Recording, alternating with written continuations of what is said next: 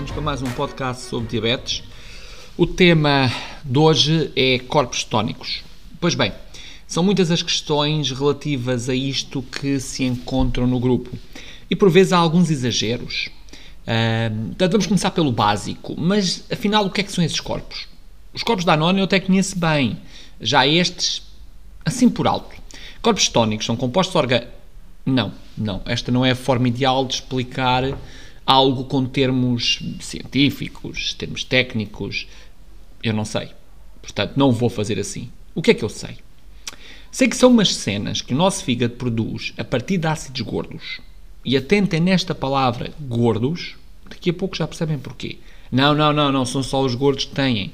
Uh, uma pessoa com diabetes não é gorda e tem corpos tónicos. Um desportista não é gordo e tem corpos tónicos. Não há diabéticos gordos? Não há desportistas gordos? Hum. Uh, não. Grande falha. Nem pensar. Uh, portanto, sem andar aqui a brincar, são cenas produzidas pelo pâncreas. Por quem? Pâncreas? Não, pelo fígado. Fígado! Temos desta volta aos fígados com esta conversa. A partir de ácidos gordos, como energia alternativa quando a glicose não existe. Ok. Tudo bem. Então, não é assim tão simples quando se tem diabetes, mas já lá vamos. Ora, quando a glicose não existe é relativo, porque isto pode ser ou por falta de insulina ou efetivamente por não haver glicose suficiente no organismo para ser utilizada. E alguns estão a pensar assim: hum, aquelas dietas malucas que se fazem agora, aquelas cenotégicas, cegotécnicas, uh, desisto. Dietas maradas, pronto. Uh, pois, olha que não são assim tão maradas. É um pouco relativo, ok? Para não ficar esquecido, vou já falar disso. Portanto, dietas, e agora a palavra correta, cetogénicas, certo? Primeiro que tudo, a palavra dieta não significa deixar de comer eh, ou comer para emagrecer. A palavra dieta, uh, traduzida para português, é alimentação. Ok? Pronto. Portanto, nesse modo de alimentação, a ideia é promover a cetose. Portanto, dieta cetogénica, cetose.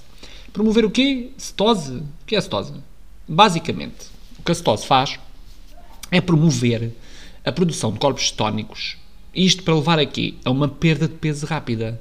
Porquê? Porque nós não vamos ingerir muitos ou não ingerimos sequer hidratos de carbono e o nosso organismo vai fazer o quê? Vai começar a processar gordura, ácidos gordos, gordura. E ao processar a gordura, o que muita gente quer é isso, é perder a gordura que tem. Toda a gente devia querer isso. Massa magra é essencial e não massa gorda. Além de perder peso, ficam já a saber que também perdem aquela inchaço abdominal. Não, não é aquele da cerveja.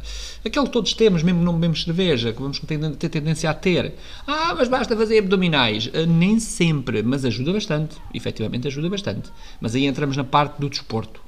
Ok? Portanto, dieta cetogénica, para começar, não é uma dieta de zero hidratos de carbono é uma dieta low carb e as dietas low carb, mais ou menos, não há algo estipulado cientificamente, tendem a consumir-se menos de 50 hidratos de carbono por dia. E há uma grande confusão aqui. Quando se fala em low carb, parece que as pessoas dizem assim: o quê? Não posso comer hidratos de carbono? Não, não é assim. Não é não posso comer hidratos de carbono. É há limites para hidratos de carbono. E efetivamente, será que fazem sem tanta falta? Ai, não há nenhum estudo que mostre isso, que faz falta, não faz falta. Pois, não há. Há efetivamente é muitas doenças, e cada vez mais doenças e cada vez piores hábitos alimentares. Isso há. Ah, mas até eu não posso, essas dietas não comem hidratos de carbono. Comem. Reparem, leguminosas, vegetais, legumes, por exemplo, a cenoura, a abóbora, grãos como a quinoa, o próprio grão, o feijão, têm hidratos de carbono e fazem parte dessas alimentações. Fazem parte dessas dietas. Isto aqui é tudo uma questão de equilíbrio. É não exagerar nos hidratos de carbono, nem para mais nem para menos, e fazer escolhas saudáveis preferencialmente. E antes coloquem a questão, volto a repetir, tudo isto varia de pessoa para pessoa, não há uma regra em concreto da quantidade de hidratos de carbono diária. Eu diria não ter fome, não comer por gula, ok? O nosso cérebro adora hidratos de carbono, adora açúcar, sim? Ora bem, Voltemos então aos corpos tónicos e pessoa com diabetes, porque o tempo está a passar e vocês daqui a bocado têm paciência para me ouvir. Portanto, na ausência de glicose ou de insulina, o corpo começa a utilizar a gordura. Ok? Portanto, segundo a Associação Americana de Diabetes, e agora sim vou citar, O aparecimento de corpos tónicos está geralmente associado a situações da doença, em especial gastroenterites. Já vão perceber porquê. Jejum prolongado e a restrição de hidratos de carbono. Ora, jejum prolongado, não vamos ter glicose. Restrição de hidratos de carbono, não vamos ter glicose. Portanto, aqui entra a parte de não haver glicose. Ok?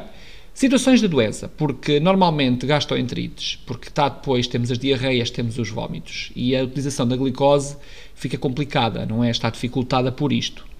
Uh, que fará então o corpo perante uma situação destas? Vai usar a energia alternativa, portanto, os ácidos gordos e produção de glicose pelo fígado. No caso das pessoas com diabetes tipo 1, e estas em especial, que é para isso que estamos aqui hoje, pois não há produção de insulina, é comum aparecerem corpos tónicos. Portanto, nós não temos produção de insulina, como é que a glicose é utilizada? Não é. Fica no sangue. Quem nunca mediu os corpos tónicos pela manhã e se assustou com um 0,3 ou um 0,4?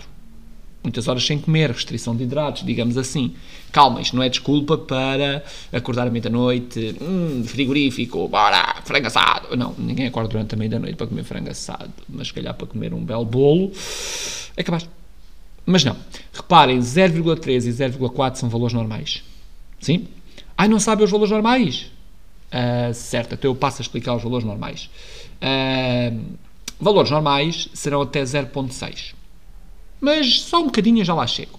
Antes disso, esclarecer aqui uma coisa. Os corpos tónicos podem aparecer em qualquer pessoa. Quem faz as dietas cetogénicas promove isto mesmo. Já chegam ao ponto de estar a medir os corpos tónicos se tivessem que medir a glicemia 4 ou 5 vezes ao dia, como nós medimos, e os corpos tónicos e picão dele, eh, de certeza que não davam nisto, não é? São prejudiciais? É relativo. Depende dos, do controle que nós temos de valores. Sim? Olha, a minha vizinha de cima faz dieta cetogénica.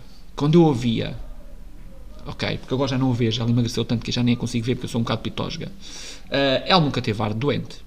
Mas se continua lá, ela está lá. E pelo que eu percebo, está melhor do que nunca, pelo que me dizem. Sim? Então, mas agora imaginemos isto.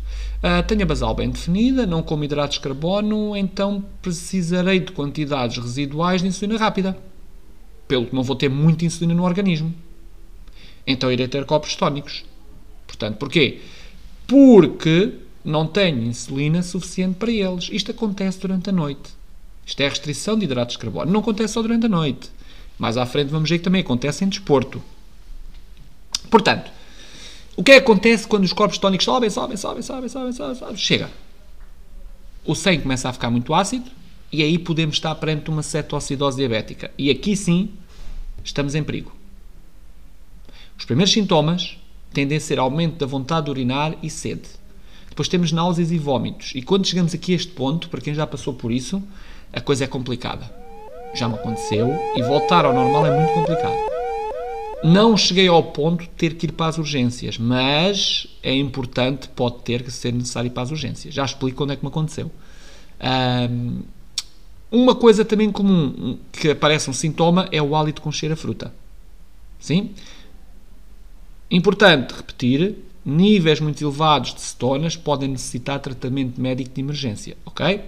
Se não uma desidratação grave, cetoacidose diabética. Vamos lá então aproveitar isto dos níveis muito elevados para esclarecer. Portanto, até 0.6 é considerado um valor negativo, é um valor normal. De 0.7 a 1.5 já é um problema, em especial se a glicemia for superior a 250. Mas calma, não é por estarem com glicemia superior a 250 que vão imediatamente medir os corpos tónicos e achar isto e aquilo e o outro. Calma, já falo sobre isso. Acima de 1,5, glicemia superior a 300, o risco de cetoacidose aumenta muito. E aí pode ser caso de ir para as urgências. E que fazer nestas situações? A maior parte de vocês tem um esquema de tratamento conforme tiver corpos tónicos. Eu diria que não passará muito longe disto. Com valores mais baixos e uma glicemia superior a 180, nada como pequenas refeições com hidratos de carbono sem gorduras, não vamos dar mais gorduras ao organismo, até porque vai atrasar, ingerir líquidos e repousar. E ir dando insulina duas em duas horas até estabilizar uh, este valor e baixar as cetonas. Eu diria que passado 3, 4 horas já não existem cetonas e duas horas após já começam a ser muito poucas. Sim? Então, e se não precisar de correção e for 120? Aí eu diria, e acho que o vosso tratamento não fugirá disto, ingerir líquidos, preferência com algum açúcar, para dar açúcar ao organismo, para fazer subir a, a glicémia, para se poder dar insulina rápida. Vai fazer falta dar insulina rápida aqui. Fazer pequenas refeições com hidratos, para poder dar insulina rápida. E depois, ter atenção que isto varia de pessoa para pessoa, este tipo de tratamento, ok? Varia de médico para médico. Como medir? Perguntam vocês. É assim, que eu tenha conhecimento, existem em Portugal três aparelhos que o fazem. Dois são da Abbott e um é da Menarini. Da Abbott é o Freestyle Neo e o aparelho medidor do Libre. Da Menarini é o Aero 2K. Têm que pedir as tiras de sangue ao vosso médico. Ah, boa, agora já tenho, vou começar a medir. Estou uh, com 250, vou medir. Calma, não é assim. A maior parte de nós sabe que pode atingir um 250 facilmente se não tiver certos cuidados como uh, dar aquele tempinho antes, o índice glicémico dos, do, dos alimentos, uh, a quantidade de hidratos de carbono ingerida, um rácio mal definido, portanto, um 250 não é nada. Agora, se ficarmos lá parados naquele 250 muito tempo e estamos a fazer correções e aquilo não desce, então é melhor confirmar os corpos tónicos. Mas estamos a falar de algumas horas, até porque ficar nos 250 também é fácil. Se subiu e nós comemos uma bela pizza, uma bela lasanha, fomos ao McDonald's, ou fritos, e ainda outras comidas também há assim, eu diria que podemos chegar nos 250 uma data de tempo, estar a dar insulina e ela não funcionar, porque a gordura está, nós estamos a corrigir o valor, mas não estamos a dar insulina para aquela gordura que ainda vai virar hidratos de carbono. Sim? Portanto, muitas horas sem explicação, dá jeito medir os corpos tónicos. Olha, eu raramente meço. Normalmente meço quando faço provas por mais de 50 km. E acontece dar positivo. Sabem porquê? Porque no desporto, no desporto, principalmente provas de longa duração, os níveis de glicemia tendem a estar controlados sem nós darmos insulina. Mesmo quando como. Portanto, eu como um gel, tem 25 gramas de hidratos de carbono e aquilo aguenta ali sem subir muito, muito, muito. E o que é que vai acontecer? Eu não estou a dar insulina, uh, portanto, para tratar aquela glicose toda ao organismo. Mas eu tenho que dar energia. Eu vou fazer corrida, eu vou fazer o desporto, eu tenho que dar energia ao organismo. Certo? Então o organismo vai fazer o quê? Vai começar a ir aos ácidos gordos. Sim? Portanto, a glicose tem que ser tratada também com insulina. O que é que eu aconselharia? Dar, comer mais do que é esperado e dar insulina para aquilo que se come, sempre com o cuidado de dar menos do que é suposto. Algo importante, e aconteceu-me já várias vezes, e conheço mais pessoas a que aconteceu, se não tivermos estes cuidados, corremos o risco de desistir numa prova. Já desisti em provas aos 20 km, porque não repus energia suficiente, portanto não comi demais que não me apetecia, um problema.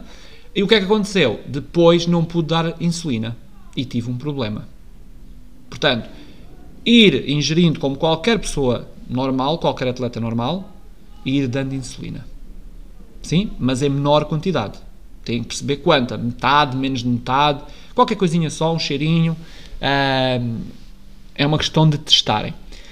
Ora bem, Qualquer dúvida que queiram tirar, podem enviar e-mail para corpusdanone.ementira.pt Pois, uh, o ementira.pt está dito. Não, fora de brincadeiras, qualquer dúvida é uma questão de ir ao grupo, fazer uma publicação, enviar um WhatsApp, não sei se repararam que já temos o WhatsApp, uh, uma mensagem privada e teremos todo o gosto em esclarecer quaisquer dúvidas que vocês tenham. Um bem-aja a todos, até ao próximo podcast que será sobre cura da diabetes. Já existe. Uh, não, não existe, não, não dá. Pronto, será outra coisa qualquer. A gente depois descobre.